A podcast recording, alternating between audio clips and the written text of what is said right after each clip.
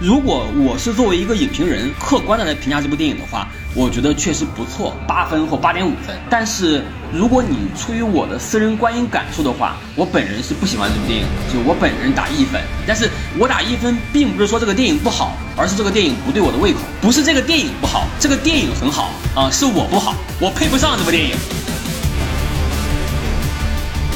郭帆建构的这个《流浪地球二》不仅仅是原著的这个《流浪地球》的这样的一个概念，而是把大刘很多的作品里面的设定啊、价值啊，还有他这个比较宏大的那种东西拿进来。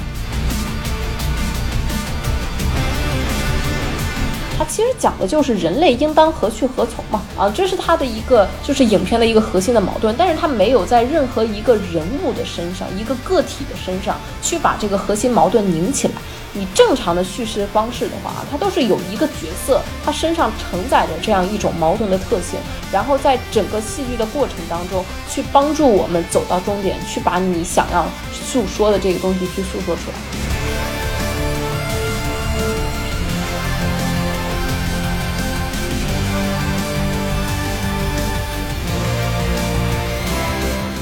大家好，欢迎收听散场通道，我是麦高芬。先祝大家新年快乐啊！我们台已经有两个多月没有更新了，实在是不好意思啊，因为拖更了太久，所以这次春节档我打算。把每部电影的都做的稍微认真一点、专注一点，给每一部值得聊的电影都做一期单独的节目。那今天呢，我们就从《流浪地球二》开始，而且今天我觉得我们的嘉宾阵容呢也是久违的丰富，对，都是大家的老朋友啊。首先是盆儿叔，之前我们聊过很多战争片，聊过很多张艺谋的电影，今天是一块聊科幻，还是第一次，对吧？亲爱的听友同志们啊，我是盆儿叔，啊，祝大家新春愉快，阖阖家欢乐，是不是？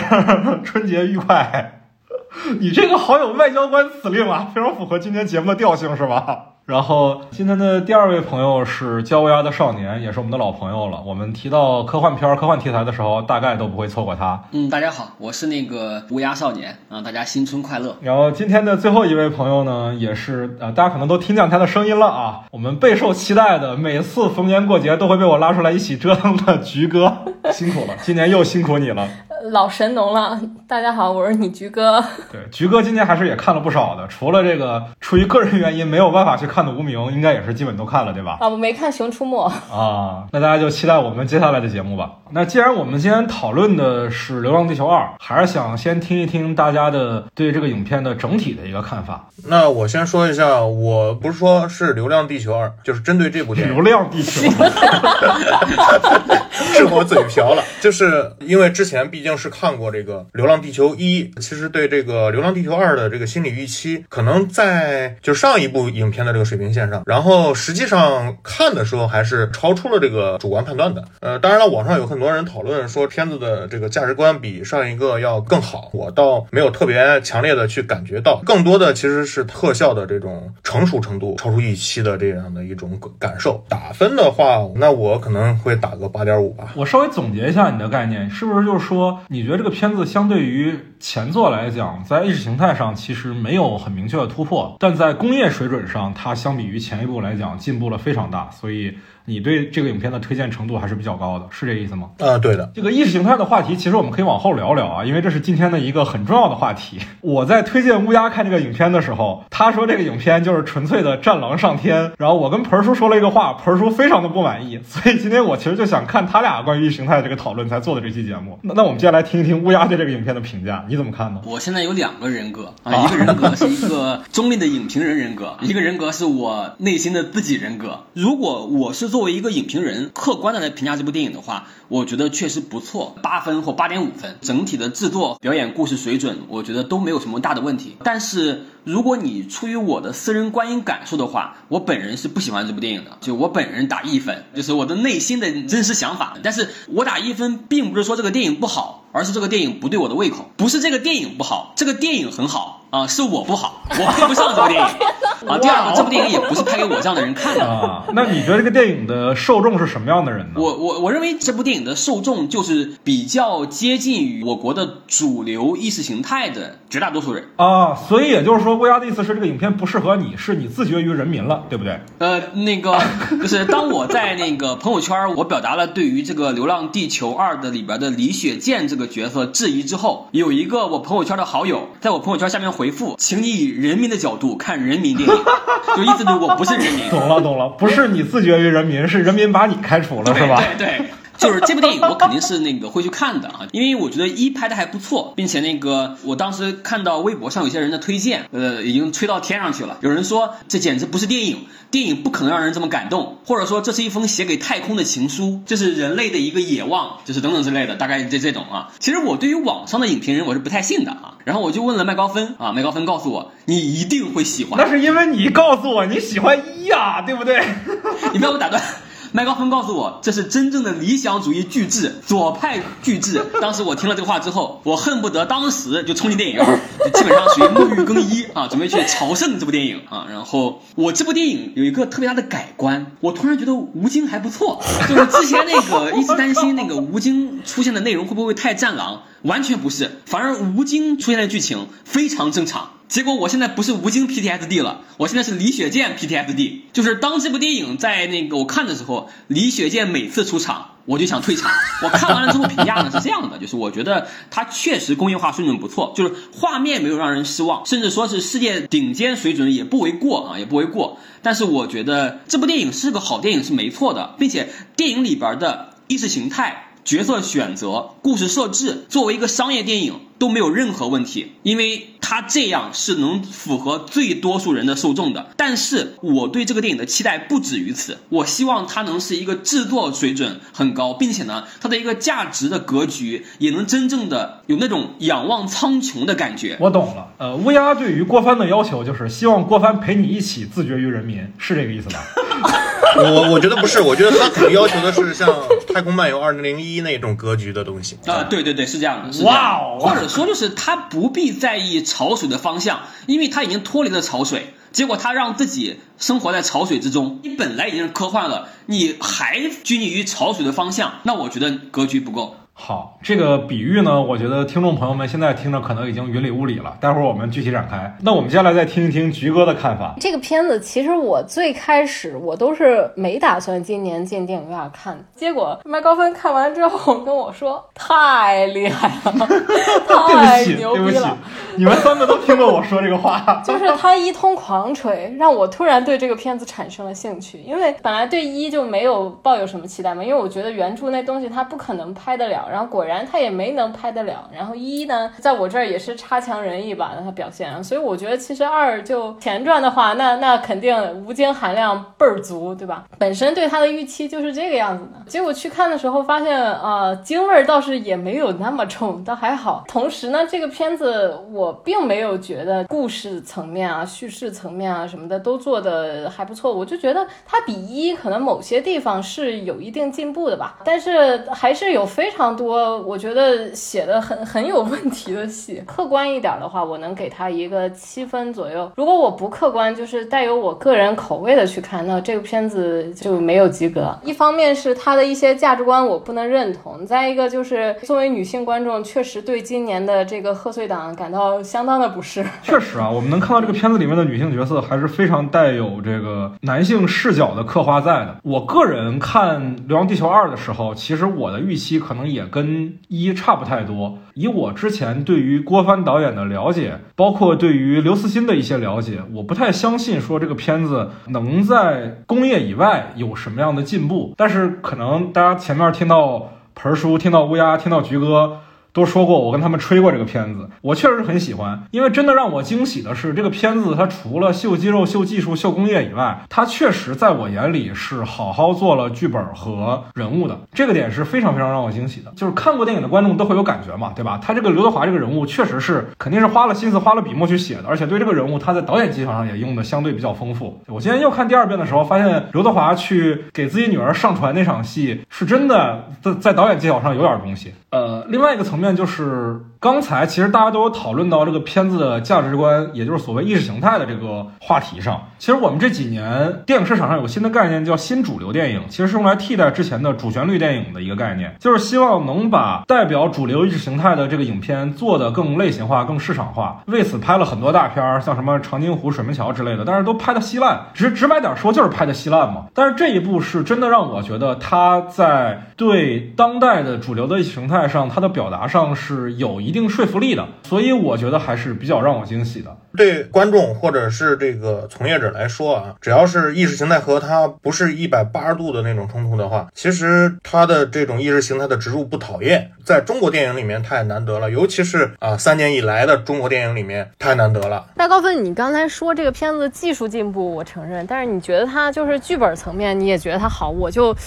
我有点不能认同，你到底觉得它哪好？是这样，就是我们在看一的时候，包括很多的主流的科幻片儿、类型片儿的时候，常规的剧本逻辑是由一个核心的主人公展开。你就算是群戏，哪怕做的再人物再多，你像索德伯格的十一罗汉、十二罗汉、十三罗汉，其实核心还是围绕着马哈达蒙、布拉德皮特和乔治克鲁尼三个人，而且这三个人是是一组人物关系，大家是互相连接的。但是《流浪地球二》这个片子，它的基本上算是三条人物线，就是李雪健、刘德华、吴京三条人物线，而这三条人物线其实差的特别开，他们有一个共同的目标和压力在，然后在这三个目标压力下，人物是完完全全全的在做着不同的事情，呃，而且人物之间几乎是没有交集的。我们唯一能看到的交集是吴京和刘德华有一场戏，好像是在一个空间里，但是两个人物之间也没有产生明确的互动。这个我觉得剧本难度上是更大的，而且。很容易写的没意思没劲。我真的能想到类似的剧本结构，可能第一个是《敦刻尔克》，但《敦刻尔克》跟这个片子不一样，《敦刻尔克》的三条线里面的三个角色全都是同一个阶层的，都是普通士兵。但是在这个影片里，他三个人物其实是三个阶级，但是目标和诉求是一样的。另外呢，我还想到一个类似的这种结构的影片是暗野秀明的《新哥斯拉》，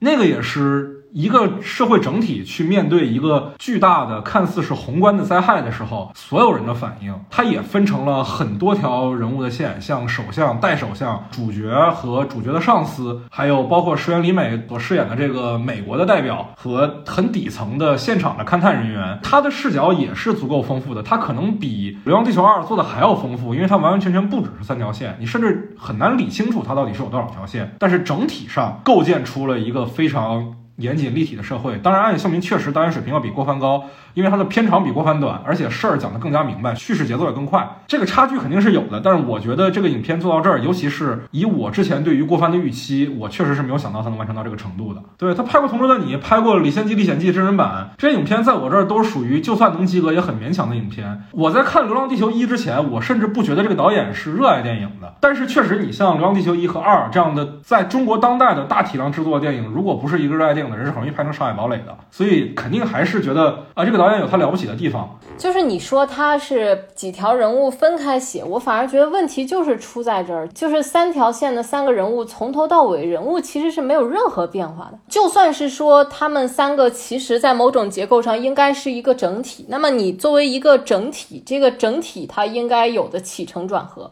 或者说是三个个体，那三个个体各自应该有的变化，然后该有的这个叙事的节奏，我觉得他都没有控制好，非常流水线的就下去了。就你像吴京那条线，就实习结。结婚生子，老婆死，战斗，从头到尾就是这样。然后刘德华那条线上来就是要要给女儿延续数字生命啊，到最后还是延续数字生命，其实没有区别。不知道他们在人物上到底这个功夫到下到哪里去了。你还是希望能看到有完整的人物弧呗？毕竟它是一个类型片，我觉得多少应该遵从一些类型片的这种最基本的叙事逻辑。我们叫英雄之旅也好，或者叫什么也好，就是他现在是没有遵从这个东西。我那我其实很好奇，你觉得敦刻尔克有吗？敦刻尔克多少还是有的，有吗？有在哪儿呢？还有一个就是，比如说美式的之前的这个爆米花电影，比如说史泰龙，他拍了这么多系列，在这么多系列里面哈，他都没有任何的成长。你说第一滴血是吗？对，当然了，第一滴血一是有，第一滴血一还是有那个人物弧，这个作为越战受伤英雄来讲的话，那到后面二三四啊这些东西都没有了，都是一路打到底。对，就是我我个人其实觉得，不是说每一个类型片都一定有明确的人物弧啊。比如说我刚才说的，像暗野秀明的新哥斯拉也好，敦刻尔克也好，我觉得人物弧都是相当不完整的，而且其实这个作者在。起初的时候就没有想把人物弧做的相对完整，不是说没有人物弧不行，而是说至少三个人物当中要留下一个人物去作为观众进入这个故事的入口，就说这个角色他得是离观众最近的，离普通人最近的一个角色，能够让观众把自己带入进去。你说观众不可能是吴京，也不可能是 A I A 爸爸。更不可能是李雪健，对吧？这三个人都离我们真的太遥远了，而且这本身是一个什么片子？这就是一个科幻灾难片，这种设定本身离人的生活就很遥远。虽然说跟这个疫情时代稍微有一点点相近之处，但是你不能指望我们对疫情的生活体验和情感体验自主的去嫁接到这个太阳害闪这件事情上去，这是特别不现实的。就是你必须得留上一个角色，而且再有一个问题呢，就是就一个剧本的构成啊，它其实。有很重要的东西，就是情节结构的核心，然后再一个是人物的核心矛盾，也就是一个故事核心去探讨的那个核心矛盾，它去表达的东西也就承载在这个上面。那《流浪地球二》情节结构上的核心矛盾呢，肯定就是灾难，就是灾难本身。然后这个故事整个故事的核心矛盾，其实它讲的不是特别清楚，它其实讲的就是人类应当何去何从嘛。就是第一部的时候，吴京说这个没有人的文明毫无意义啊，差不多是这么一句话吧。到了第二部，其实依然是。这样一个观点，就移山派依然是吴京的这样一个观点，然后他的对立的一面就是数字生命派。其实他在探讨的就还是这个东西，而且作者自己本身他的观点，不管是对于数字生命否定的这种情节的设置，还是说至少我自己啊不能接受的这个，就是沙溢说五十岁以上出列，其实就是呃留下年轻的生命嘛，就是他认为年龄大的那一部分人是可以被牺牲的，因为这件事情是为了后代，是为了后人啊，这是他的一个就是影片的一个核。核心的矛盾，但是他没有在任何一个人物的身上、一个个体的身上去把这个核心矛盾拧起来。你正常的叙事方式的话啊，它都是有一个角色，他身上承载着这样一种矛盾的特性，然后在整个戏剧的过程当中去帮助我们走到终点，去把你想要诉说的这个东西去诉说出来。就像我们前面举例子，盆叔举到了这个第一滴血。第一滴血，它虽然说人物没有变化，但是呃，我们的视点是跟着主人公一起进入这个故事，在这里面跌跌宕起伏，一起经历一些事情的。然后再包括你前面说到的这个敦刻尔克，我记得敦刻尔克其实也是很明确的给了观众一个入口，就是它里面有个那个船上的那个小儿子嘛，船上的那个年轻的那个男孩，跟我们观众离得最近的一个人。因为敦刻尔克，你要说它的核心矛盾一定是战争和个体，而我们是离战争比较遥远的，离我们最近的普通人其实就是那个那个船上的那个小儿子。我记得一开始的时候，他救上来的那个士兵问他，就他的朋友受伤了嘛，问他说你朋友怎么样了？他说他很不好。然后接下来他救了一些人回来之后，他想去看看他朋友怎么样，他朋友已经死了。然后那个士兵再问他说你朋友怎么样了？他回答说他很好啊，就是这样子。他的心态其实就已经被这个战争这件事情进行了一个转变嘛，这就是我们普普通人。看这个电影，我们能够进去的那个点，但这个片子它就没有留给我们这样一个点。就我们现在在看这个片子的时候，我们是完全是客观的视角，没有任何一个人物能让我们带入进去。我们就是在客观的去看待这个地球发生了一个巨大的灾难。所以说，现在我们看这个《流浪地球二》的时候，我们观众其实是没有一个点可以进去的。那么，我们作为普通的个体，我们要如何在一个灾难片里边去有参与感？你无论。任何一个灾难片，它其实都是从跟人最接近的夫妻的情感、爱情，然后父子情，然后就是家人的之间的情感，它都是从这种地方去切入。你不管说是二零一二啊，还是后天，它都是从这种点去进入的，因为它让我们首先拥有着跟我们相近的情感体验和人物关系，然后再去告诉我，在灾难面前，好像那每一个人都是我，好像他们跟我一样，就是在这样的时刻，你才能够去跟他共情，你不能。能说你要求我们完完全全的客观的去看这个戏，同时还能够被他打动。这件事情其实我觉得是是不太现实的。所以这个片子，我觉得有一些差评，它是来自于说观众说看不懂，还有一部分说是睡着了。那睡着了的这部分，就是因为你没有任何一个角色可以让观众参与进去。再一个就是它叙事的节奏其实也没有像我在看的时候，我特别不能接受一件事情，就是它靠字幕叙事太多了。出现离爆炸还有多少个小时，月球危机还有多少个小时，我我挺不能接受这件事情的。就是虽然说它是一个前传，我们知道很多人物的命运走向，然后包。括一些既定的结果，我们其实是已知的一种情况下，但是在已知它会度过的情况下，你用你该有的叙事的把控，让观众进入到那种紧张感当中，而不是说用字幕的方式去告诉我还有几个小时，所以强行让人紧张，这个蛮有问题的。菊哥说的那些我都认同，我觉得他这个缺陷有两点导致的，一个是这个整个构建的，无论是价值观还是叙事，还是说它的整个视觉奇观。它都特别的宏大，又想往里面使劲多塞嘛，其实完全都可以拆成两部电影去拍了。好像郭帆说过，他本身是想做成两部电影的，但是出于一些原因吧，最后还是合合在这一部影片里了。片长体量上也是像两部电影的片长嘛。对对，然后第二个呢，所谓的这个叙事这种创新的尝试啊，它是先价值观出来，然后往这个价值观里面去套叙事。对，它是价值观先行的这个片子。郭帆在设计这个叙事的时候，就是开始写剧本的时候，其实他是想保持类似于一或者是一般的这种大的类型片的这种叙事的这样的一个套路和模式的。然后当时是王宏卫，呃，作为此片的编剧顾问之一的。这个王宏卫老师当时鼓励郭帆不能在《流浪地球一》的这样的一个叙事基础之上按照这个脚印去走，而是要更大胆创新一些，搞一些科幻电影里面没有前人尝试的一些叙事的东西。我估计他就是按照这条思路去走下来的，故意去打破一些这种常识性的这样的一个规律去做的。当然了，我们看影片，我们都发现他是按照这个呃三段式人物线去处理这个剧情的，但是它隐藏的东。西是一个一个的大的事件去推动的，对吧？推动主线的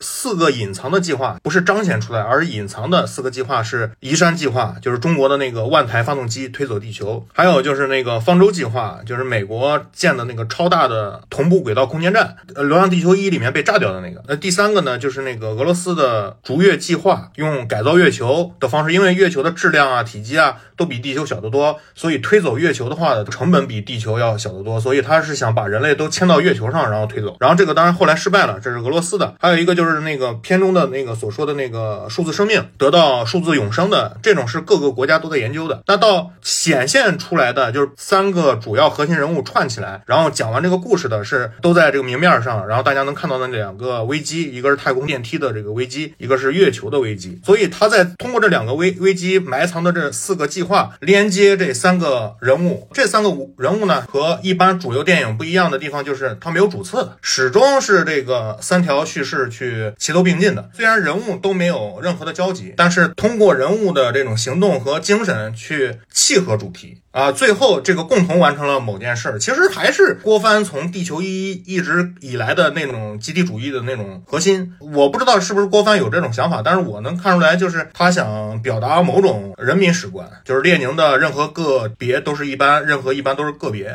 而这种史观，然后掺杂着一些中国现在正在萌芽的一些哈，中国的一种原生的现代史观。有人会反驳说，那你怎么说是中国的现代史观？那西方没有现代化史观吗？或者西方是？现代化史观的鼻祖，你怎么能说中国有呢？应该是全世界通用的呀。这个是要解释一下，这个东西误解了工业化和现代化。那工业化是一种共有的物质生产力的外在表现，现代化则是在工业化的基础之上，各个文明各自演化的东西。所以说，你像那个西方现代化催生的这个科幻电影，我们比如说最近上映的《阿凡达二》，然后《沙丘》啊，那《沙丘》不就是一个中世纪宫廷吗？再加上一个阿拉伯的劳伦斯，《阿凡达》就是一个西进运动嘛。它与之对应的这个《流浪地球》，它就是有一种。原生的中国现代化史观，只不过是中国现在工业文明还不够，所以它并没有带来这样的一个文化的成现象级的向全世界推广的这么一个现象。但是就是说已经有这个苗头了，在这个《流浪地球》里面，我觉得在某种程度上是跳出了西方故事的价值观里面的框架。我说的这个故事不仅指电影，还有这个比如说圣经为主体的这样的一个故事，对应这个革命时代的出来的现代中国的价值观的某种呃重新构建。当然了，这个是他的野望，我觉觉得在这个里面做的也并不好。但是我觉得这个东西它是刻意而为之去追求的，造成了某种影视，比如说啊李雪健的这个形象和。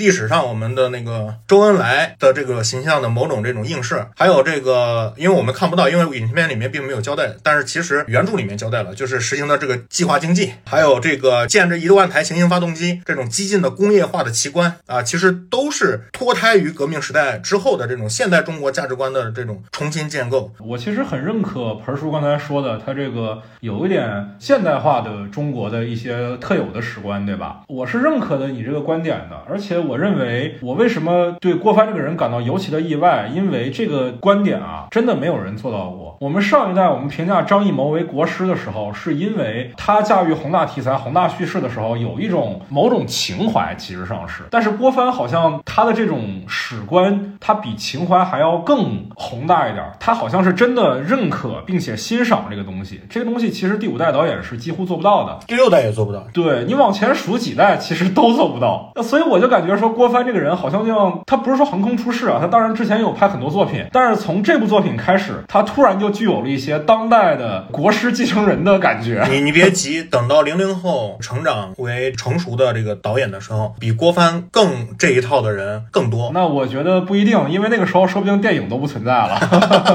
但是无论如何，郭帆肯定是受零零后这一代观众的喜欢的。嗯，那是，那我觉得是比较明确，这也体现在豆瓣评分上了。而且我觉得你刚才有提到原著里说。其实人类的这个所谓联合政府，其实是把人类整体过渡到了一个类似于战时共产主义的庇护之下，对吧？其实这个在电影里面也有轻微的提到，就是你看吴京啊，他作为一个在役军人，他还要自己去排队领物资，然后还会因为四四年立过功而领两袋水果。哇，这个说实在的，尤其是你配着天上飘着那个雪花，不觉得很苏联吗？你们还记得知乎上之前有一个很火的流派叫入关人吗？刚才那个盆儿叔的那个所有的那个说法，不就是入关人的那那套说法吗？要把工业化和那个现代化分开嘛？入关人意思是什么？入关人意思就是说，那个现在美国呢，它是一个大明，而我们呢是满清。为什么他的思路是正确的呢？是因为他没有被我们入侵。我们现在之所以是满族，代替了他，我们就是中心，他就是满族。他就是认为我们现代化或者我们的价值观没有成为主流，是因为我们不够强大。当我们强大了后，我们就是我们就是主流。就简单来。说我觉得有点像盆叔说的那个现代化和工业化分开，就是认为我们要重新进行思想的现代化，就是中式的思想现代化。我觉得这一套啊，其实一点都不新鲜。很早的时候就有所谓的那个后殖民主义电影批评，就是说那个我们的那个电影的价值观是有西方的殖民化色彩的，就是文化之名。其实我可以再往前推，它其实有点像洋务派，中学为体，西学为用，就是我们接受那个西方那种工业化啊，但是我们的思想得是我们中国特色的。不，我不说对错哈，我说这。个不新鲜，这个理论呢，它有的时候比较占主流啊，有的时候比较占末流。新文化运动时期就比就比较非主流嘛。现在重新那个国族主义崛起，它重新成为主流嘛。我们说那个零零后啊，就是 Z 时代，我觉得他们那个为什么更加喜欢这套观念呢？国家能量强大了，对吧？它自然会有这样的民族主义崛起，就是有点像那个韩国的那个经济发展的之后的那个现象。这个片的一个整体的一个，它那个你说里边呃是带有那个中式的色彩，但是你说这个色彩是我们的什么中式现代化什么之类的，我觉得有点太。把它高捧了，并不是什么新鲜的思路啊！你说这个钢铁洪流、工业党新鲜吗？我我刚才也说了，我说工业化是一种共有的这种物质生产力的这种外在表现形式。至于生长出的东西，它必须得是新的，而不能是从你那个旧的那种文化体系里面去找补，然后和这个工业化去结合。我说的这个是自然而然的，而不是说去强行灌输的一种东西，不是什么这个入关自身强大了，自然有什么那个美国的红儒来给我写书，不是这一套。而是说你自己这个里面长出来的这种东西才能被大家所接受。之前我们讨论过，说这个电影是个镜子嘛，对不对？我也赞同是个镜子，就是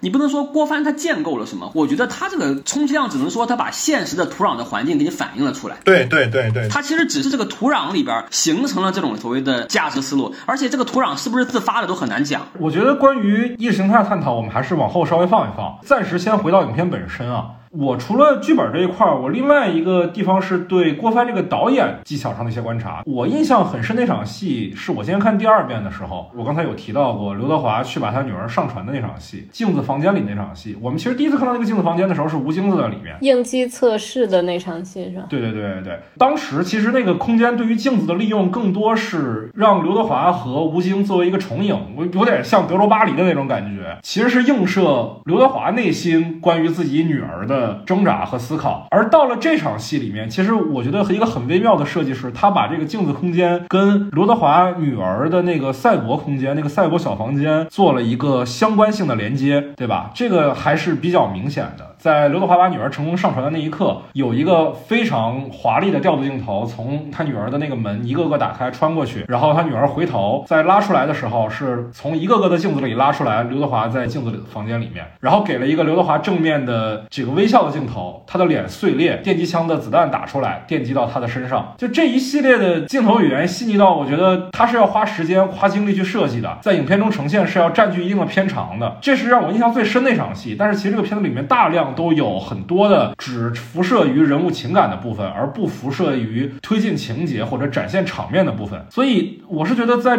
贺岁档的前提下，郭帆去教一个一百七十多分钟的影片出来，里面充斥着大量是关于人物内心、人物情感这种戏，我会觉得确实是很让我意外吧，很让我欣赏。当然，他也有一些很烂俗的地方啊，比如说他和他女儿和佟丽娅三个人开车，然后车被撞了那块儿，真的是有点土的，让我不适。但是整体上来讲，我觉得完成度还是比较高的。如果你要说他在这个人物上其实琢磨很多，他确实在这上面花了一个类型片不应该有的体量啊。但是关于沙溢和吴京这一对师徒，他们之间的这个情感线，其实是后面就很重要的一个煽情的桥段的一个点嘛。但是他们两个人的关系啊，反而确实是最不扎实的，做的非常的虚，甚至比王志那条线要虚得多。王志就是那个吴京妻子的角色嘛，韩朵朵，我是觉得就是他们师徒之间，其实对手戏挺少。真正你去呈现他们两个人为什么是有这种父子的关系，然后相处起来也真的像父子，而不是像师徒，你这样子的戏，反而我是没看见几场。他是通过一系列动作，当然那个动作让我出戏了。就是那个敲头嘛，非常常规的，就是一种动作的重复、道具的重复，这个是太常规的手段了。我是觉得这种人物关系你要怎么写呢？就是如果第一场戏就是他们两个人的戏的话，你不跟我交代这是他师傅，我会觉得这是他爹，然后你再告诉我这是他师傅养多少年，我就立马可以接受这个设定。但是他没有写成这样，他上来就告诉我这是他师傅了。其实就是其实很多地方你说他做人物了吧，做的还是比较水，做的最实的反而是刘德华那边，但刘德华他女儿不是一个实体，他做的是刘德华单向的，他没有去做两个人拧起来的那种人物关系。对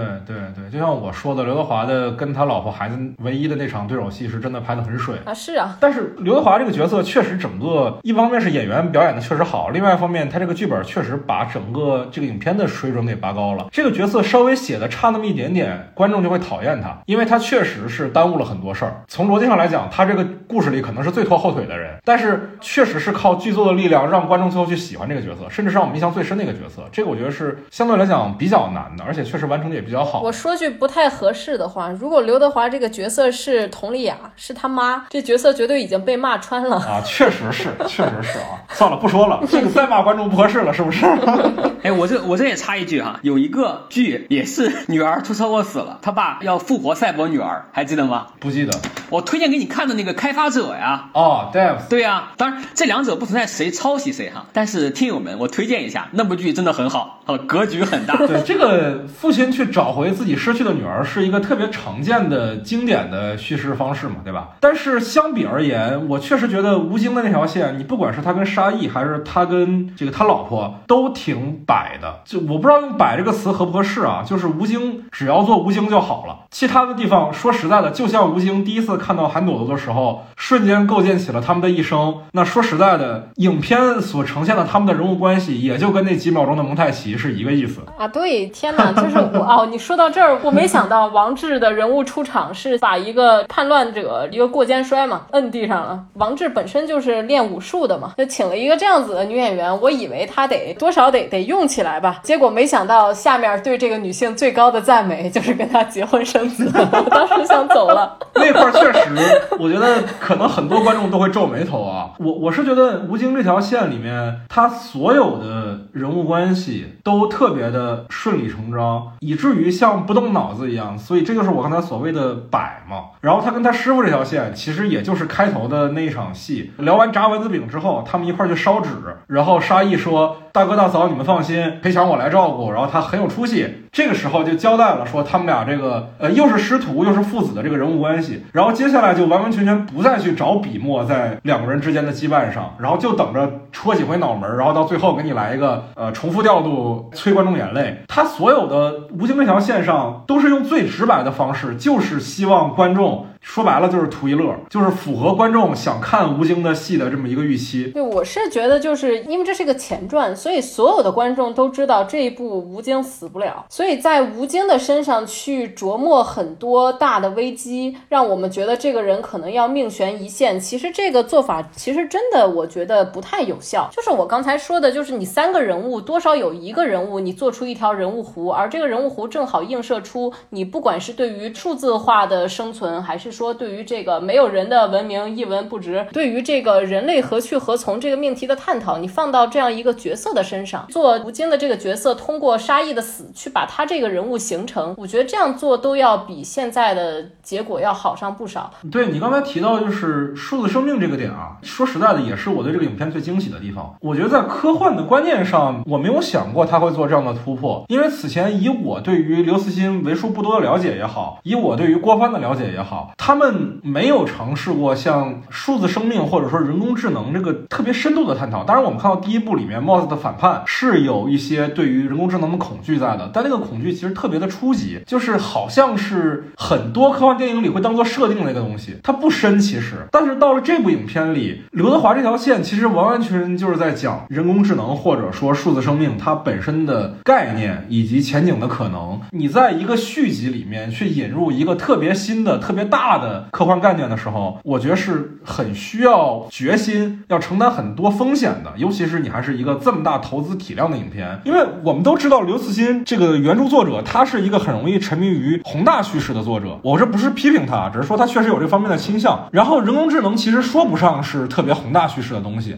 我们讲到人工智能的影片，往往都更个人主义，都会脱离集体叙事。经典的像《银翼杀手》《攻壳机动队》，都是更多在个人的挣扎上。那这部影片。它在宏大叙事的前提下，他又能探讨这个话题，我觉得其实也是相对比较难的。他单纯引入一下概念这一点儿，不需要觉得他多么的突破吧？其实是基本没有探讨的，对不对？他就是引入了这个概念，提了那么一下，你就把你给激动了。就我觉得不单是提了一下啊，我最近看了很多刘宇昆的小说，刘宇昆也是一个华裔科幻作家啊。刘慈欣的《三体》的英文版其实就是他翻译的。刘宇昆其实是我个人最喜欢的科幻作家，在他的小说里，数字生命其实是一个特别常见的概念，很多的时候。人人类总要面对是否要把自己数字化的这个决定。当你的爱人、你的朋友他们数字化之后，数字化的这个拷贝究竟还是不是他们？其实很特修斯之船的一个一个话题讨论。而在这个影片里，我觉得刘德华这条线，它的冲突其实就是围绕这一点展开的。我觉得并不仅仅是引入了一个概念，全世界都不认为那个东西是你女儿，刘德华认为她是，所以他去做了这样的一个事情。他所做的所有的事情，都是因为他相信数字化的女儿就是他女儿。这个电影里边，它确实是有这些概念，但是确实都是比较常见的一些形态和常见的一些讨论。但是这个很合理，因为你作为一个这么大受众的受众的一个剧，它本来就不是做一个什么科幻的特别深的概念的一个探讨的，它本来就不需要承载这个。它目前的这个深度是合理的。但是如果你说它的科幻概念有什么突破，或者是竟然用了数字生命的概念，我靠，好牛逼啊！那这就有点太搞笑了。不是，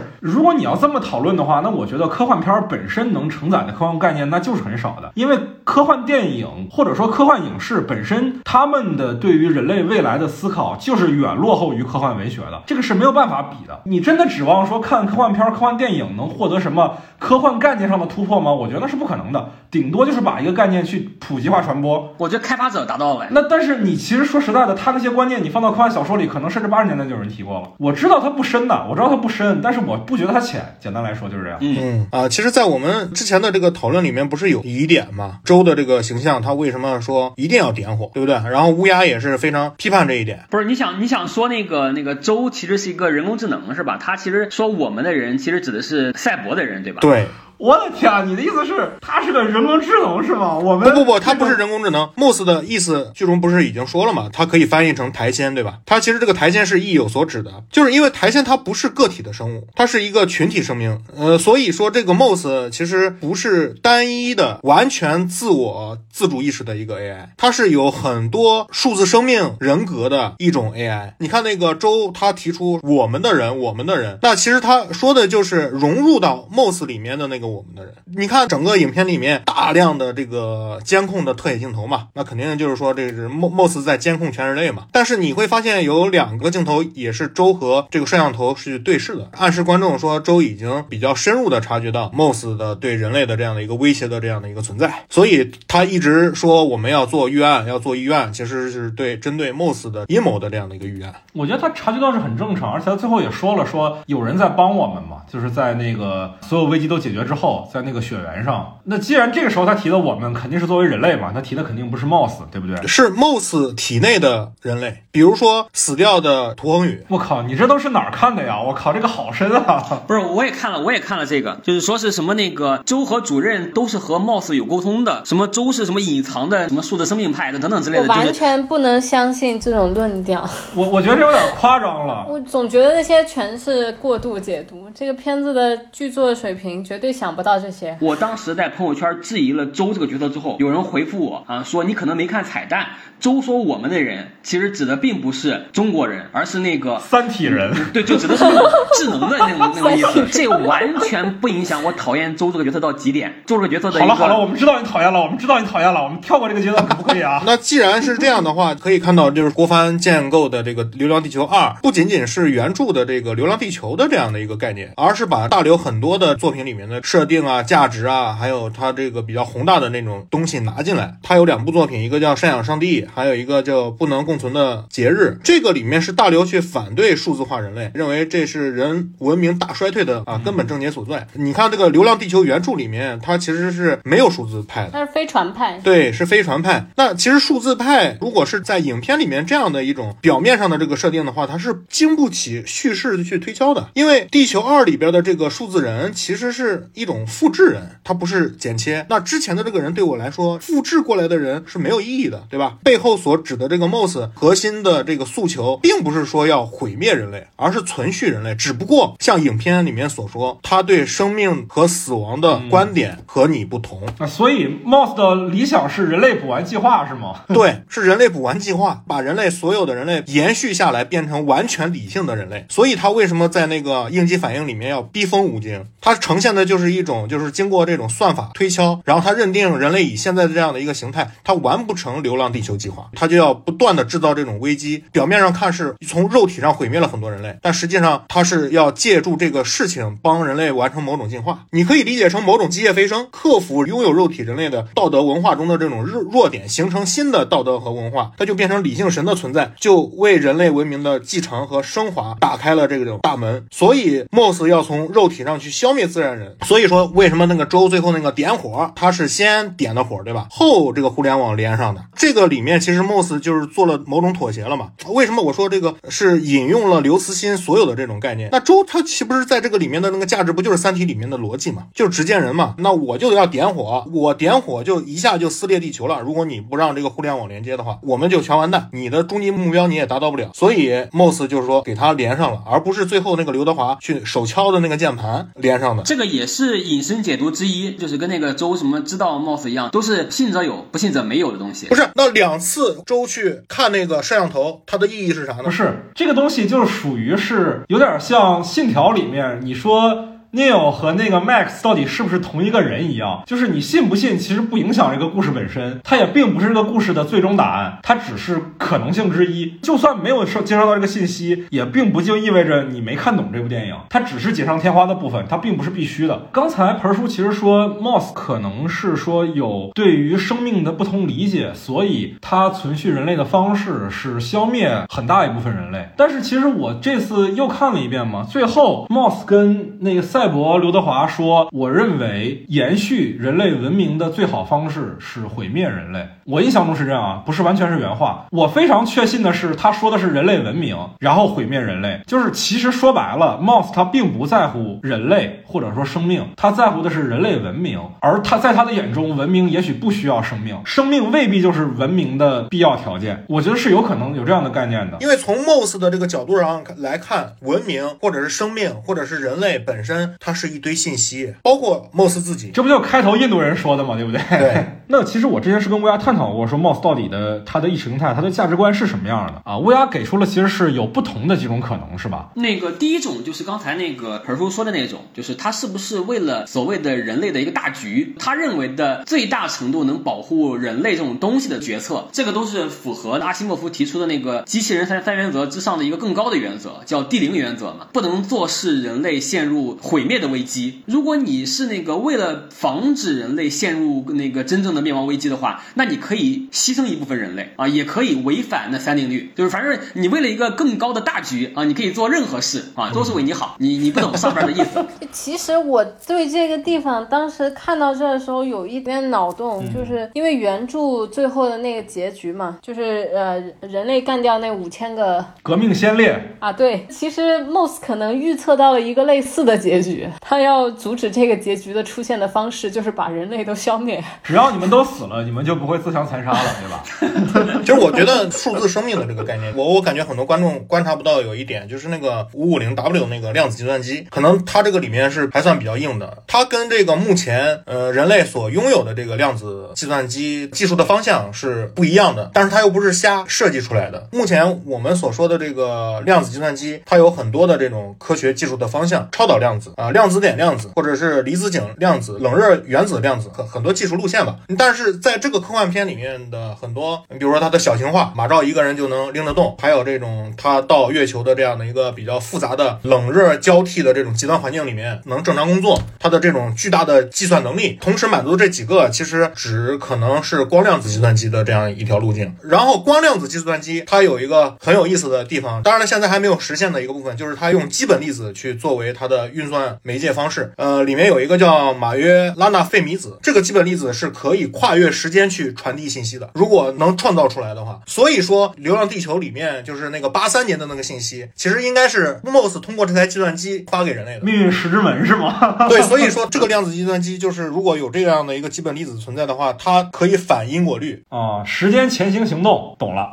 对对，这个还挺有意思的，因为影片开场那个太空电梯危机，它是四四年吧，我记得是五五零 C，甚至都还没有普及呢，更不要说 Moss 了。但 Moss 最后承认说那个事儿是他办的，那就说明其实，在五五零 A 普及的时代里面，他就已经有自主意识了。但那个时候，其实从刘德华那边看，连拥有两分钟的一个小女孩的在单独房间里的自我意识都非常的勉强，都非常的不容易，要迭代几百代。那其实唯一的能解释说为什么从那个时候 Moss 就有一种毁灭人类肉身的欲望，甚至具有组织恐怖行动的能力，因为他确实是利用了这个数字生命派，对吧？来组织这个恐怖行动，他有这个能力，那肯定是说明是有一个时间回溯的能力，不然解释不了。其实，对他这个时间回溯还是相当的民科的。其实，借助那个费米子打开那个爱因斯坦罗森桥，那个是吧？那个桥他说无法通过。我看的大多数结论都是说，如果看第一部的话，Moss 认为的大局应该是火种计划。他知道灾难之后，最后他决定带着火种计划离开嘛，对吧？于是他觉得人类两千年跨越一百代人流浪地球的过程中是不可能到达目的地的。我去年看了一本书叫《挽救计划》是一本科幻小说，还挺好的。一个飞船，它载着人去那个外星系嘛。那个时空的人类没有发明冬眠技术，他就强迫人们必须睡觉，因为他发现那几个人如果不睡觉的话，他的模拟情况是在飞船上最后一定会自相残杀或自杀，他适应不了那种环境。也许那个貌似认为人类在地底下不可能适应两千年，一定会毁灭啊、所以他选择了一个更高的一个原则，就是为了保护人类，必须让那个现存的人类毁灭。除了这个原则之外，以前研究人工智能的人，他还有一个普遍认为的原则，可以让机器人奉行所谓的就功利主义原则，就是在哲学里边的功利主义，呃，它不是我们平常想的功利主义那么的一个贬义词，它是个中性词，就是所谓的效益主义，就是认为我们的所有决策，包括人工智能的决策，应该是追求最多数人的最大幸福。当然，你说这个能不能量化？其实也能量化。比如说，你给一个穷人一百块钱和给一个富人一百块钱，他们的幸福度是不一样的，那肯定给穷人更高啊，对不对？所以那个多数人的多数幸福是可以被量化的。机器人可以奉行这个原则，就是功利主义，追求最多数人的最大幸福。简单来讲，就是在电车难题里面，他们一定是那个会拉下开关，然后去撞死那一个人，救下那五个人的人。哦，对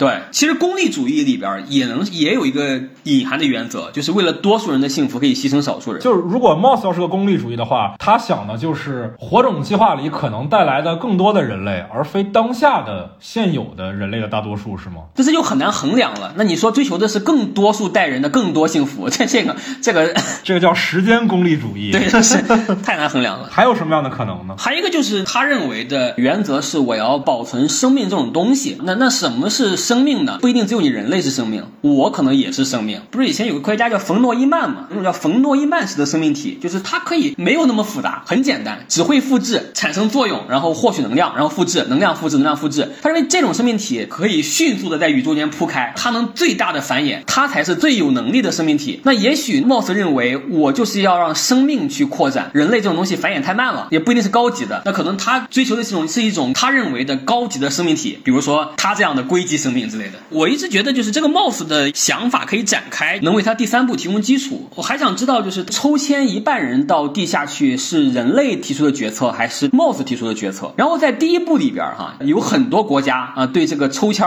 提出了强烈的抗议，但是没有提出是哪些国家啊。到了第二部，告诉你是哪些国家提出了抗议。中方嘛，对吧？中方强烈抗议。啊，对对，关键是他在第一部的时候哈，好像还对这个抗议是一种比较偏贬低的展现。你可以看一下第一部里边，到第二部里边呢，是一个比较正义的表现。是人文关怀的表现。但我印象当中，第一部和第二部其实都没怎么着笔于没抽中的那一批人。嗯，对，在剧里边有两个流派嘛，对吧？就是那个数字生命派和流浪地球派。它两个流派里边代表的到底是什么呢？我有一个感觉哈，流浪地球派呢在意的是子孙后代，数字生命派呢更在意的是当下。我的感受其实不是这样的，我的感受就是数字生命它是一种概念化的生命。这个你要讲深了，其实你能讲到《黑客帝国》那个程度，对不对？我们是选择在现实世界里苟且偷生，还是在数字世界里荣华富贵？但是这个在影片当中确实没讲深，而且数字生命派基本被塑造成了一个恐怖分子的形象，对吧？那比如我们先简单一点，你们会选择哪个派别？又开始红蓝药丸了，是吗？乌鸦肯定选数字吧那？肯定数字啊不！是，是这样的，这两个流派我都不太喜欢。我是一个个人主义者嘛，我更在乎自己。人类子孙后代不是我特别在意的事情，而人类文明能不能延续，我也不是特别在意。但是我也不这是数字生命派，我觉得数字生命也不是我的个体。就跟那个有一个电影，就是是《致命魔术》里边啊，那个魔术师不断的被复制嘛，他每次复制一次之后，自己就要被淹死，然后复制的他的人继续存在，对吧？那我会觉得那个复制的人他并不是我。就比如说哈，现在把我的整个人完全的复制一遍，那我的原有意识还存不存在呢？还存在。新的那人那个人意识存不存在呢？也存在。那他跟我不是一个人呐，我没有被延续啊，对我来说没有意义，除非他是剪切啊，把我整个脑子的意识直接剪切过去。那你对于你的定义到底是啥呢？我的定义是我的连续意识。那如果你复制了一个自己，对于那个复制的自己而言，他也会认为自己是连续的。对呀换句话讲，如果你有一天得知你自己是一个另外一个叫乌鸦的少年的复制体，那没有问题啊，因为我已经被复制了呀，我不需要再面临下一次复制纠结呀。我是一个东西的本体，还是它的复制体没有关系，重点是我不能再被复制了。这个数字生命派在我眼里，它也不是一个能保留我的存在的一个东西。无论是《流浪地球》还是数字生命，其实我都不是很感兴趣。我感兴趣的是如何能让现在的我活得更久一点。就是我不认同数字生命的原因不太一样。就现在对于人工智能的定义，其实有几种嘛？就一种就是跟人类一样具有更高的情感，已经模拟人类了。但是还有一种呢，就是说人并不是只是靠脑子，然后你所有的情感其实跟你的身体、你的味觉、嗅觉、听觉、你的五感，包括你的这些内分泌，其实都有关系。你包括就像《威尼斯商人》里面莎士比亚那句很经典的说说爱情你来自何方？是脑海还是心房？你从何而出现？其实就是这个东西，就是我们很难去说，就是你把脑袋从人身上抠出来之后，它还能够成活，但是它还有正常的人的感受能力吗？我对这个事情就是非常的质疑，所以我不能接受数字生命派这种只是把你的意识变成了一个 U 盘。嗯，这个我我我还挺感兴趣的，我还稍微的去了解了一下。你说人的所有的意识和性格，它是不是只在大脑之中？当然不是，它受各种东西程度影响啊。比如说有一句话叫做“遇事不决，量子力学，病理病理难寻，肠道菌群”。就是当一个病你不知道它是怎么回事的时候，比如说那个阿尔兹海默症，它可能是肠道菌群引起的，就是你的性格可能也跟肠道菌群有关。但是这个有一点是没有错的，就是你的意识主体是保存在脑中，你的脑中的意识主体是可以不借助于外界环境而存在的。就我还看了一个比较有意思，有些人有那个脑裂症，左右半脑是切开的，两者已经没有联网了。但是呢，那个人呢，他依然觉得自己只有一个意识，我觉得也挺好玩的。所以呢，我估计哈，大脑的意识有点像 MOS，它是分布式计算的，就是它的数据并不是一个绝对中心，它是分布式的。好的，你居然要回到影片本身了，我也是很佩服你啊。我之前关于个人主义、集体主义之争这点，其实我当时在跟你聊的时候，我就没没理解啊，就是为什么这是个人主义和集体主义之争？就是数字生命，它更在乎的是当下的人类的个体嘛；流浪地球更在乎的是我们这个子孙后代的一个长久的繁衍嘛。数字生命了之后，人们也不太可能再继续繁衍了嘛，对吧？那你所谓的繁衍只是受精卵发育吗？那如果不是指这种情况的才叫繁衍的话，那数字生命当然是可以繁衍的呀。你像丫丫自己都迭代了四五百代，对不对？这不叫繁衍吗？难道？呃，但是出于我们的价值观而言，当然这个是我的主观感受，就是我觉得那个集体主义更在乎的所谓的我们子孙后代啊，长久的人类文明，然后文明的进程，个体让步于文明，文明的本身竞争更重要。这种我觉得是明显偏向于让人类能够正常繁衍的流浪地球派的。这个观点其实我感觉特别的中华民族，非常刻在骨子里的东西，就是为往圣继绝学，为万世开太平嘛，就是特别朴素的中国人骨子里的一个价值观啊。我们的个体不要要以人的视角，不要以我的视角，而要站在文明的宏观层面，就是放在现实，就是要求你们这些人就放弃自己正常生活的权利，去为全人类的命运考虑。这就是电影语境里面的这个为人类的文明去牺牲百代人是否值得的这个问题嘛。我个人就是我不否认你们这种无谓的牺牲的伟大，但是我也不想肯定就是毫无选择权被牺牲的这种合理性，所以我特别不能接受这个片子里面五十岁以上的人出列这个情节，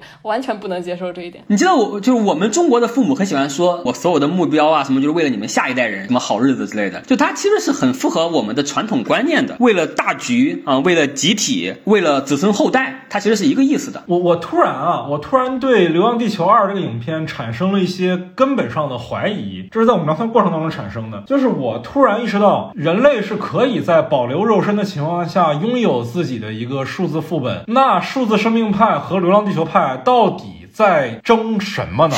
为什么不能所有人都留一个自己的拷贝，然后再努力的去流浪地球？万一流浪地球流浪不成功，我们也都有我们机械飞升的这个拷贝啊！我觉得这个问题是因为很多人没有想明白，就刚才那个问题，就是那个数字拷贝根本不是你。人类可以拷贝不拷贝，不管你拷贝不拷贝，你的肉身仍然是活着的。你不能说我拷贝完了我自杀吧？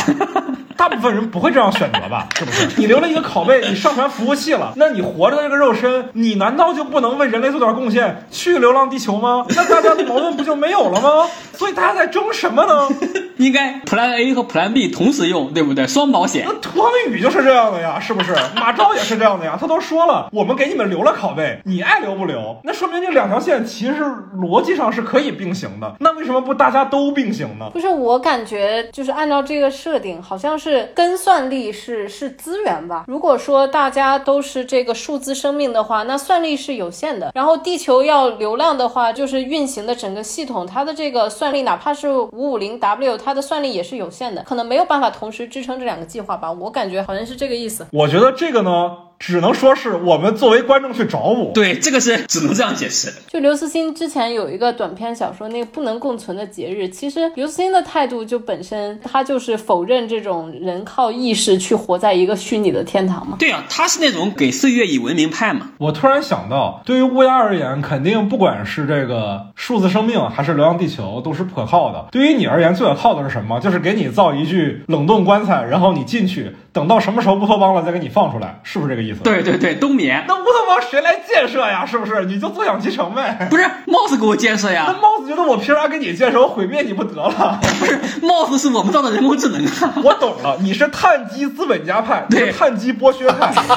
他这个剥削还不是资本家，他是地主那种。你这种卑鄙的碳基奴隶主是要被我们打倒的。对，我现在明白了，我是冬眠派，不是，我突然想出来了，就是我那个冬眠计划得先流浪地球，要不然冬眠不了。对啊因为那个太阳黑，所以谁跟你流浪地球呢不？是把我的冬眠舱发射出去。那你是飞船派，不是，它里边还有一个问题啊，我想知道那个它那个数字生命之后，把那个数字生命的计算中心放哪儿呀？地球马上就被太阳给吃了，它要把那个计算中心放哪儿呀？那发射出去呗，发射出去，就是流浪大脑呗流。浪 大对，那还能怎么办那还是流浪，就流浪大脑。是流浪啊，但是你在一个服务器里流浪，你就跟对于你的实体感受而言，你就跟生活在天堂没有什么区别了。那能量呢？能量靠什么维持呢？不是能星际旅行的这玩意儿，还还在乎点那点流量吗？对啊，你都一万台行星发动机了，这横竖不能比那个贵吧？你就想一想，它这里面是可控核聚变已经成为能量的主来源了。好，我们再说回影片本身啊，朋友们，其实今天我们做这期节目呢，最早就是因为乌鸦对于这个影片说这个影片是《战狼上天》的一个批判。首先是这样的，就是那个看完之后，我跟那个麦高芬说，我说有点像太空战狼啊，当然是开玩笑的，就是我还是要重复一下这个话，这部剧本身的价值观念是没有问题的，它只是比较像是主流的国内电影那样的一个价值观念，但是我本来是在希望它能超越这种现实的土壤环境的价值的。我先说一下为什么说战狼，这个其实也是因为那个我看电影的时候，因为我比较喜欢那个政治哲学方面的东西嘛，就是我看电影的时候会更更加关注那个政治哲学这方面。是什么叫战狼元素呢？其实也不是说那个它是一个多么贬义的词啊，就是说我认为这个剧里边可能有太浓的民族主义元元素那你觉得这个片子是有民族主义情绪的，是吗？啊，当然这这还还不明显吗？不不不，我一直觉得《流浪地球》一和二，其实在意识形态上都是比较国际主义的。放在大陆语境下，这样的影片尤其的少。就像我们所说的这个，它是一面镜子，包括有自觉的成分和不自觉的成分，它反映国内的这种意识形态的这样的一个表达。当然，中国肯定它经过了这种革命叙事这么多年，啊、经过了改革开放，啊、经过了后改革开放的这样的一个时代，它肯定是保留有国际主义精神的。我是相信说，我们的新中国的民族基因里是印有国际主义色彩的，因为天安门上毕竟还印着那句话，对不对？对啊，所以说他的这个反应是很正常的。当然，这个电影有主有次。我们比如说这个联合政府就是一种联合国的 Plus 版，然后呢，在这个里面有最大戏份的是哪些国家呢？还是五常最大戏份的两三个国家，上三常就是俄罗斯、中国和美国。当然了，他这个电影里面会出现非洲的面孔，但是这种集合，它确实有一种让人觉得非常国际主义的这样的一种感觉，也契合这个影片的它想让人感觉到的这样的一个主题。但实际上它的内核呢，我觉得并没有比一更多的去往国际主义这个方向去靠。可能我确实对一印象已经没有那么深了啊。我今天重新看二的时候，我注意到一个细节啊，它里面其实有一个明确的镜头交代，联合国的标志 UN 在影片的画面里直接变成了影片所谓的国际联合政府 UEG，是有一个渐变的画面的，其实就是在告诉你说，影片中所谓的国际联合政府只是一个联合国的替代品，而且之后还有一个镜头也交代了，就是在显示一个投票率的板子上面，五常的国家都有单独的一个圈来显示投票率，然后另外一个圈儿上面写的就是 other，所有其他国家那都是一个圈儿，所以这个影片你期待它有多大的国际主义精神展现？呃，我觉得一方面是很难啊，因为它毕竟是基于一个离咱们现在的现现实可能更像的一个世界观去展示的。它里面所提到的所有政体都只是当下政体的一个演变，或者就是挪用。我相信乌鸦在看这个影片之前也一定知道它是一个前传，对吧？那你既然知道它是一个前传的话，那它肯定是讲危机的出现本身。那它怎么可能是一个非常的先进的、离我们当下很远的意识形态呢？不是要求没有那么高啊，但是你不能出现一些太过于刻意的东西吧？李雪健这个角色的设置和他的人物表演的风格的目的是什么？他代表一个官方形象嘛，在我眼里看来就是啊，对，他代表一个官方形象，对不对？那为什么要有这个人物？他用了什么样的说话风格？他姓什么？他姓周，就这个人物，他是一个完全不像人的人嘛，非常的平面的，然后就是类似于天降伟人的那个那种形象嘛。他的话语也是那种六七十年代的那种那种外交风云的风格嘛，对吧？就是一席话毕，全场鼓掌啊，吧对，鸦雀无声，然后大家大家鼓掌 啊。那你觉得这个角色还不够朗吗？他只是符合一定的刻板印象而已。我觉这个东西很民族主义吗？我没有觉得它很民族主义啊。或者说，我是因为有些东西不敢说，我把它放在了民族主义里边。我其实对于这个剧的最大不满哈，其实就是周老师和和小西两个角色。如果周老师和小西两个角色减掉的话，那这个剧我可以直线上升六分。啊，就是变成七分片了呗。嗯，对，这两个角色删掉之后，里边的集体主义的观念我是可以理解的。我虽然我个人是个个人主义者，但我觉得集体主义没有问题。它本身就是一个类似于战时共产主义，然后那种那个极端情况，那个采取一个集体主义也并非不可以理解。就跟虽然我我本身非常讨厌民族主义，但是我那种历史里边的民族主义完全可以理解啊，比如像《满江红》啊之类的，就是完全没有问题。它都是一种天然的、朴素的、自发的这种，我不仅不觉得有问题，甚至也会同样感动。我对历史里边的民族主义，我觉得可以理解，但是我心里边本身觉得民族主义有点像是文明前的产物，所以我对于那个在未来的科幻里边还有那么强的民族主义，我就不够包容了。你为啥会这么高看人类的未来呢？人类的未来为什么就不能跟历史一样呢？因为我是个白左呀，我相信人类是进步的呀。对你跟吴京，你跟刘培强一样，选择希望，对不对？呃，除了这个不满之外，哈，就还有一个国际关系方面，就是敌人永远是老麦克，然后我们的好朋友永远是乌拉，这是有 点太刻板印象了。俄罗斯是好朋友，美国是捣乱的，能不能不要那么刻板印象一点？对美国这块塑造的确实比较刻板印象啊。这个片子整体上很多地方都是在利用刻板印象来分担叙事压力啊。但是这个事儿呢，我还是得说它是可以理解的。我们当然会对社会现实有诸多的不满，比如说我们的主流意识里丑化美国去亲俄，但它就是我们现在的主流意识形态。这个事儿我们对它有不满是很正常的。但是呢，就像有些观众指责说李雪健和那个小西那俩角色特别像江歌华姐，所以一看到他们心里就不爽一样。就是这是我们对现实的不满。如果你要用电影来承担这个对现实的不满的话，我觉得是相对不公平的。就好比说，我们讲到很多影史经典的电影的时候，它也同样会存在着它自身的局限性。比如说《一个国家诞生》，影史第一部巨制，但我们都知道它是一部种族主义电影。那我换句话讲，一个电影存在它当时的社会所固有的意识形态局限性，这是再合理不过的事情。你可以对这个东西有所不满，但这个问题的责任方并不是电影本身。对，完全赞同啊。所以说回来，我们并不是这部电影它是太空战狼，而是我们处于一个 不敢说，不敢说，你不要说。处于一个这个你们都懂的时代。对，刚才其实你们两位反复提到这个影片本身是一个镜子，我觉得除了比较明显的，你像呃联合政府是联合国的一个变体，然后当下的意识形态是有具有明显的严惩性的。除了这个以外，之前其实我们也讨论到过，说这个太阳氦闪灾难的这个本身是否也具有这三年疫情的一个映射呢？肯定有啊，我们明确的知道，就是《流浪地球一》是二零一九年大年初一上映的嘛，所以《流浪地球二》的筹备到上映的这个期间，绝大多数的时间都处在疫情期间里面，这是毫无疑问的。对，所以太阳灾变本身，它一定在一定程度上，这个疫情一定影响了这个剧本的创作，不仅仅是它对社会现象的某种反应，而是说我们经过这三年之后，民众去看这个电影的时候，你经过了剧情的不是电影的剧情，我说的是疫情剧情的反复蹂躏、反转之后，带着这样的一个生活体验再去看人类去共同抗击某种突如其来的灾害的时候，那种观影体验就是对你内心的影响。无论你是哪个派，数字派或者是流浪派，那我们这个就共同派、清零派，这个里面我觉得这个代入感太强烈了。我个人觉得，除了它比较明确的对于现实的指涉，比如说，确实啊，社会因为你比如说像共存还是清零啊，是开放啊还是封闭啊。这些话题本身就已经吵过好几轮，吵得不可开交。这些是跟电影的情节是能对上号的，包括人类面对灾难的反应，你像很多地区的乱象这些的，可能都有关系。甚至包括联合国那个吵架呀，你这个失败了，你怎么解释？啊等等这种，嗯。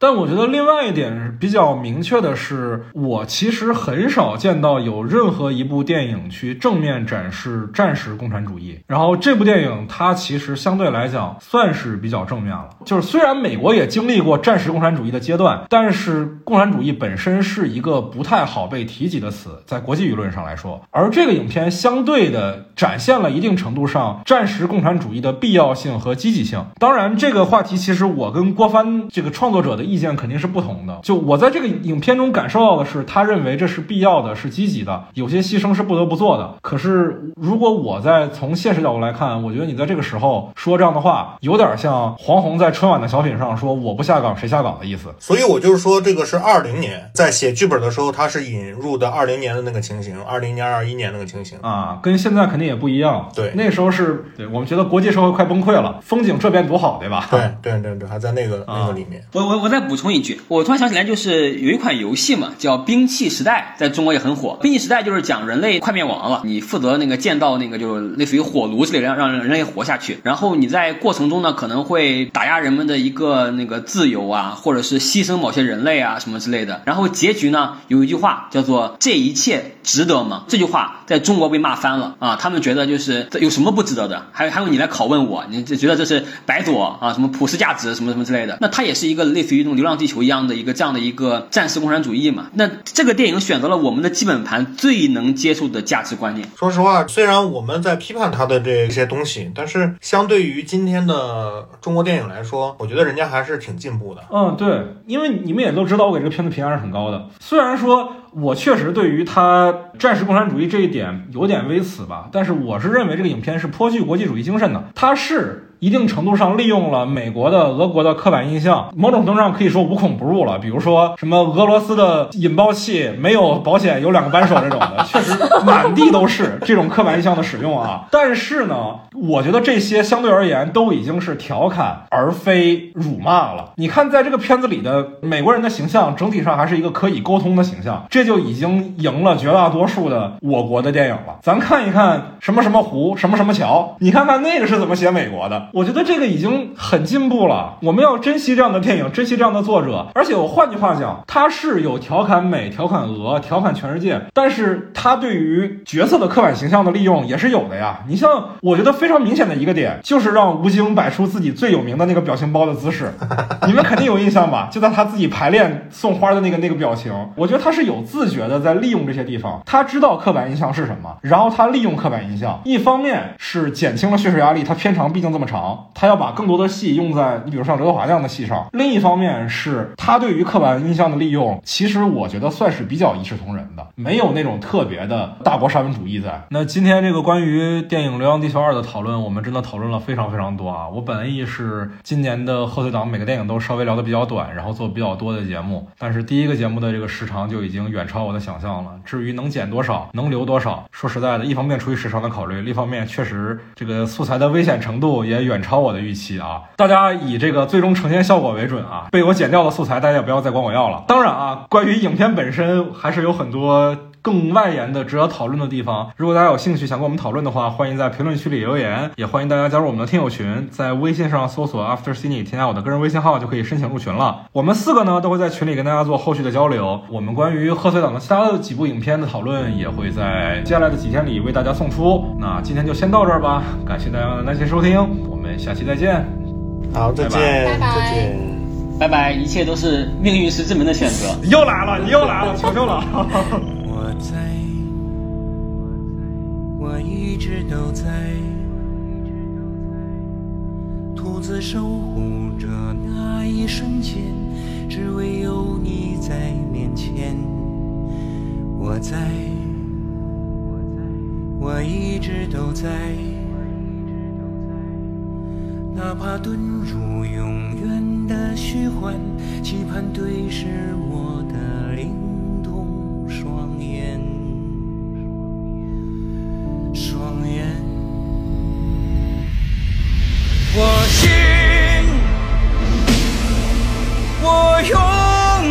相信，希望的引擎只燃烧信念，流浪的路会有恒星指点。我信，头顶还会有蓝天。我信，脚下还会是山川。